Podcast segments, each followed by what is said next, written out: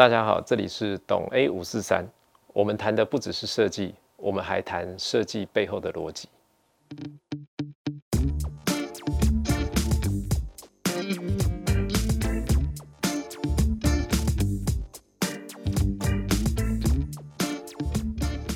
诶，设计费啊，哦，它跟一般的东西不太一样哈。如果我们今天是买一台相机或买一台车，他是很明确的知道说，哦，我这台车就是买一百万，这台相机就是买十万。那你当然就有说，哦，那我可能会被当盘子，就是因为人家一百万我买了一百二十万，人家十万我买了十二万，所以我可以用动作一攀啊在拱，哦，所以这个就是大家会以为是这样，但是问题是设计的服务并不是这样，哦，设计它其实是很多经验的累积，有很多的个人的特质，或者是这个设计师他对这个生活体验的不同。而产生不一样的服务的内容，哦，像有的设计师我们也遇过了，哦，他就是提一个概念，他就收钱了，哦，那有的设计师呢，他是哦一个很完整的图面告诉你，哦，我们讲一个比较极端的，然后像安藤忠雄，他的设计费没有算亿的话，他是不会做你的案子的，所以这基本上呃这个做法都会有点不同，设计费的计算有很多种方式，像算平数啊，算总工程款的预算的趴数啊，各种奇奇怪怪算法都有。所以，呃，在刚刚在问的时候，合不合理这件事情，我觉得没有所谓的合不合理，应该是说它给你的价值到底对不对等。哦，就是说我买一台车，哦，我今天买了一台一百二十万的车，哦，我可以跑到很远的地方，然后呢，在这个过程中我非常的享受，而且非常的开心。哦，我那我认为我买这台车就是值得的。哦，当然你有可能骑脚踏车。哦，一台一万多、两万多，甚至二十几万，好，没有关系，你一样可以骑去台北，一样可以骑去很远的地方。那这个过程你也是享受的，那它就是值得的。哦，这个是我认为说没有所谓真的值不值得、合不合理，哦，这是个问题，而是在于你的内心，在这个设计、在做这个服务的过程中，你到底有没有享受这个过程，或者是你觉得，哎，这个设计师真的能够帮你解决很多的问题，能够解决你很多的疑问，我觉得这才是比较重要的啦。设计师的价值这件事情，就是说他必须要去帮你整合很多的生活的经验、你的需求哦，以及工程上的经验，以及怎么去跟工班做沟通，还有你在材料上的选择哦，这些我认为都是设计师他很重要的价值。假设这个房间就是 A、B、C、D 四片墙，就是 A 墙我要做什么，B 墙要做什么，C 墙要做什么，D 墙要做什么。呃，这有点类似像上次有个问题吧，就是说，哦，我今天喜欢三种风格，我是不是三种风格都可以做给你？这就是设计师的判断，就是说，如果你有三百平，我三百平，三种风格我都做给你，OK。但是今天在同一个空间里面，我们能够传达一个很标准，然后并且把一件事情传达很清楚，这就是设计师的专业，这也是设计师他应该要有的价值，而不是说今天 A 墙叫做中国风，B 墙叫做古典风。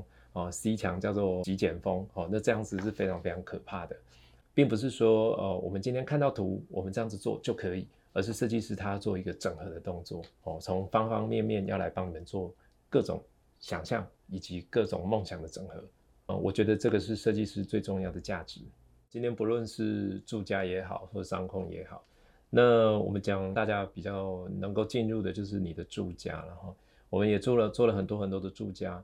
那如果以一般这种成屋的做法哈，就是诶地板已经做好了，厕所做好了，然后附一个厨房、卫浴都做给你，好，这样子来讲的话呢，我们大概的抓法哦，如果是你的平数大概是在三十平到五十平左右，差不多在这个区间的话，我的建议你差不多抓八到十万左右，因为你买得起这样的房子，所以你应该在对于在生活上你的要求也会到这样子的品质。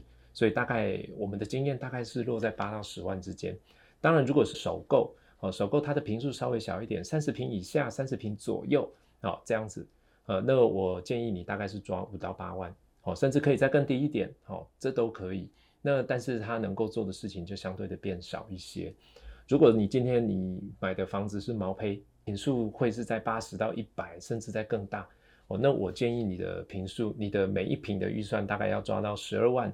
十五万甚至到二十万都有可能，好，这个跟你的生活的品质，还有你习惯生活的样子都有很大的关系，跟你的收藏啦，还有你对于空间的感受可能都会不同。要怎么去抓预算？你自己评估一下，你在买的这个房子，你大概希望它能够落在哪个范围之内，然后来抓这样的预算。今天你应该不会是买一个首购的房子，然后但是我希望它能够装潢的美轮美奂。当然我们都希望，哦，就是说我一瓶抓到二十万的预算，诶，这不是不可能，而是在我们的经验里面，这个算是非常非常少的。当然我们也有做过那种小豪宅，但是小豪宅这样子换算下来，一瓶大概也是抓在十万左右。哦，所以我认为这个是一个基数啦，可以给大家参考一下了，这样子。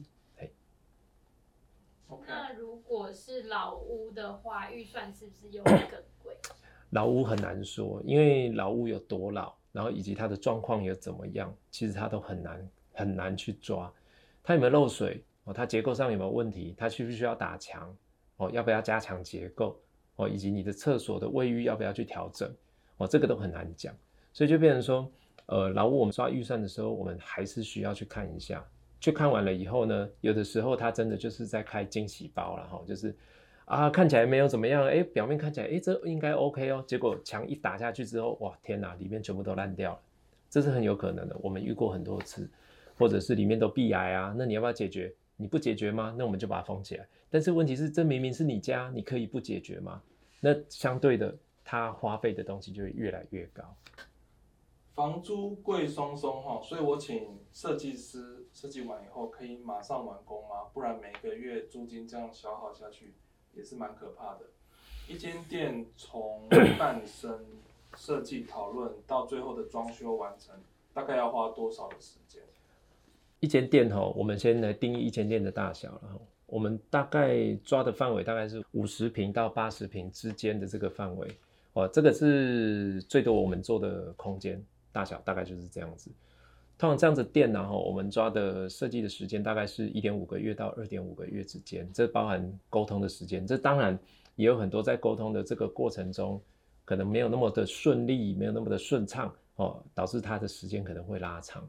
那很多人就讲啦，这个房租真的好贵哦，吼，诶，我们目前做过最贵的店呢，哈，大概就是三十平，然后一个月的租金一百五十五万。那在这个过程中，我们大概花了一个半月到两个月之间，我们来做设计，好，然后呢，再花了两个月来做装修。所以，呃，这个其实对于品牌来讲，它的确是一个很大的负担，但是没有办法，在这个过程中，我们一定要先这样子做，我们必须要做好良好的设计，好，然后呢，去做出很令人惊艳的成果。那这样子也才不枉你租了那么贵的店面呐。每次业主跟我们签约说啊，可不可以快一点啊？到底什么时候可以画完呢？我常常会开玩笑说，我们明天就画完了哦。那当然都不可能了。呃，我们画图需要时间，需要思考哦。在这个过程中，我们也希望是有一个很良性的互动。在这个过程中，我们也能够做出很好的设计。我认为，在我们的经验来看，我们的设计的时间点应该算是蛮快的啦。嘿我们也希望它能够呈现很好的效果哦，大概是这样子。对，如果我今天加钱，你们会更快？不会，加钱也不会。对，对，应该是这样讲了。你加钱，我可以更快，但是快不了多少。哦，他不可能说本来要一个半月变成半个月，这是不扣零的代机，因为这个事情它就是需要那么多的人力，或者是需要这个过程去完成。对，我想要知道说商空。跟自用住宅在设计上或者是材料的使用上面会有差？商空跟自用住宅的设计或材料上会有差别，差很多哈。比如说我们这样讲好了哈，商空哦，我们就以卧室来看，一般的卧室就是房间嘛，那最像房间的商空是什么？就是旅馆。好，那旅馆跟房间它的差异在哪里？哈，我们先不管，我们先不讲材料的问题。我们光讲里面的布局就好了。你有看过旅馆它有很多的收纳空间吗？应该是没有了哈。它的衣橱应该都是短短的哦。我们通常设计的衣橱大概就是九十公分或一百个二十公分，就这样而已，不会再更长了哦。那在住家来讲的话呢，它就不能用这样的空间，因为对他来讲它就不好用。好，那对于旅馆来讲呢，一天要换一次的，比如说被单哦，比如说像一些床板，或者是他每天都要去做清洁的。就很多的东西变成是，它在使用的时候，它必须要非常好清洁，或者是它看起来必须要非常的不会脏。但是这些不会脏的东西，可能放在你的家里你是无法接受的，或者是它是不耐用的。哦，它可能是一个漂亮的东西，漂亮的花瓶放在那边，哇，这个空间变得好漂亮。但是你绝对不会把那个花瓶放在你的房间里面。啊，所以在这个风格上啊，或者是在选材上，其他逻辑都会不一样。比如说，像我们在饭店里面应该很少会看书，哦，所以呢，我们在饭店的流明度其实都设得很低。那在家里就不行，灯要打得通亮，哦，你必须要看书，你必须要做什么事情，所以在灯具的选择上、色温的选择上，通通都会不一样。好，大概是这样子的概念。那当然，在上空的材料，它需要价格便宜，是因为回收的问题，但是有时候也未必，因为哦，可能它的回收期是拉到二十年，像饭店。哦，它的回收期可能拉二十年、十年，那它的耐用度就必须要比一般的住宅还要高。哦，这个到了现在这个世代哈，其实有点反转。那像今天剑都是偏向比较商业化的设计嘛？那与那些比较有独特性的小众设计，在这个竞争市场里怎么平衡？有一本书叫《小众就是大众》哦，就是小众它为什么会说是大众？因为小众的人啊，他对于品牌的忠诚度会变得很高，几乎你只要出了这个东西，他一定要去买，他一定要去收集。哦，这个就是小众，就是大众。哦，那反而是大众的东西，它可能会造成你更多的消耗。就是说，哦，我做的东西都是大家喜欢的，那表示没有独特性。那这个没有独特性的问题，就是在于说品牌的自我的个性跟你的精神。所以就是说，你该怎么去平衡？我认为是说，今天你要取的到底是小众还是要大众？如果你要小众的话，你要极度的有个性，哦，极度的让人家印象深刻。那如果是大众的话呢，你就必须要非常的平和，哦，就是你就是在卖一瓶酱油，酱油就是大家都要喜欢的，好，那你今天小众就是你在卖辣椒酱，哦，那我今天卖的这个辣椒酱就要让它，我里面要加孜然啊，我要加什么葱啊、蒜啊，什么东西，那就觉得哇，我这个味道非常的特别，这个东西你就可以卖。你就可能大卖，但是你再怎么样，你都卖不过酱油，这就是你的抉择哦。所以这个中间你要怎么去做平衡？有的时候，呃，我觉得这个是每个品牌它这一辈子的课题啊，没有所谓真正的选择，而是，呃，好，我再换另外角度来看好了，就是它就像演一场电影，好，你今天要演一个很特殊的题材，还是你要演一个从头到尾都是很平淡的生活？这就是看你想要做什么样的东西。很多餐厅都是主打完美餐厅嘛，通常会怎么安排这个动线才会让客户愿意前往那个点去拍照，但是又不会影响用餐的客人？嗯，我觉得通常我们都会放在座位区啦，或者是经过座位区的地方，或者是在结账的位置。哦，就是我这样讲好了哈。通常婚礼的模式就是你进进来以后，你要走的时候，在外面会有个打卡墙，哦，让你跟新郎新娘拍照。它就是在一个动线的结束点上。让你有一个仪式感哦，在这个地方我拍了照，我走哦，那表示我今天我来了哦，我来打卡了，我也包了红包了哦，这个过程好。那在餐厅也是相同的过程，你要去想说，在餐厅的这个过程中有几个重点。第一个重点就是，第一个我待会进来以后，我看到这个餐厅，我坐下来的时候，我会是第一个点。好，那送菜上来之后会是第二个点。第三个点会是什么？是你在环顾这个餐厅的时候，你在寻找一个最漂亮的景点的时候，这是第三个点。第四个点可能会是你去上厕所的时候。第五个点是你去结账的时候。第六个点是离开的时候。所以你可以利用这六个点去做出你的打卡点。好，你在这六个点，哦，比如说你上菜的时候，像我们最近在做的事情，就是我挑一张很漂亮的桌子，让你的上菜放上去之后拍的照片都很漂亮。哦，这就是你的第一个点。那这个第一个点呢，另外一个应用就会是对面的人来拍你，你的背后就很重要。这就是第一个点能够去做的。好，然后每一个点、每一个点、每一个点，你就要去假设，呃，你的客人走到那个场景，他看到了什么，他想要做什么，那他能够拍到什么？那当然你也要去注意说，在这个拍摄的范围之内，他能不能退到比较后面，或者是他只能近着去拍，然后他的背墙有什么？